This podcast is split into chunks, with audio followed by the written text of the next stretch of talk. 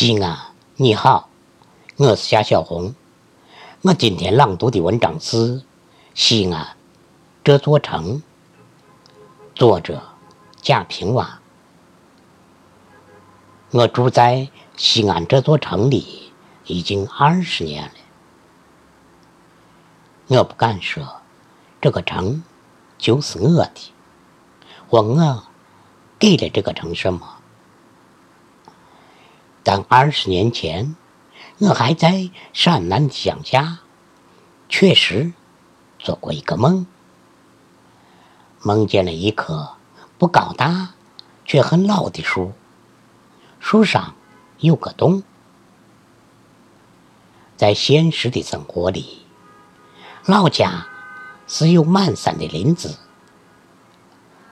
但我没有你见到这样的树。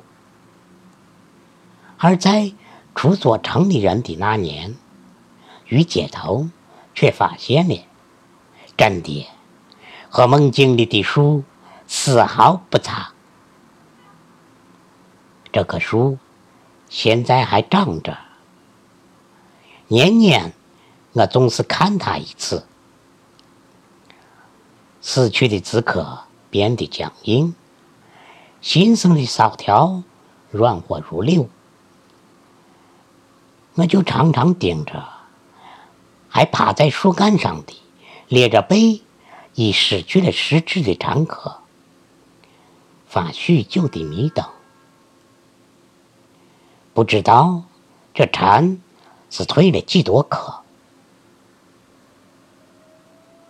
生命是如此转换，真的是无生无灭。可那飞来的蝉，又死于何时？又该终于何地呢？今晚的夕阳中，主角南城楼下，听岁月腐蚀的并不完整的砖块里，一群蟋蟀在唱着一部梵乐。恍惚里，就觉得。那一块砖是我的吧？或者我是蟋蟀的一只，夜夜在望着万里长空，迎接着每次醒来的明月而欢歌。我说：“你信步在城里走走吧，钟楼。”一抹钟，禅师，你能听见的是天音；鼓楼一抹鼓，牧师，你能听的是笛声。在倘若你是搞政治的，你往城东去看兵马俑；你是搞艺术的，你往城西去看霍去病墓前石雕。我不知疲倦地，一定要带领客人朋友爬土城墙，指点城南的大雁塔和曲江池。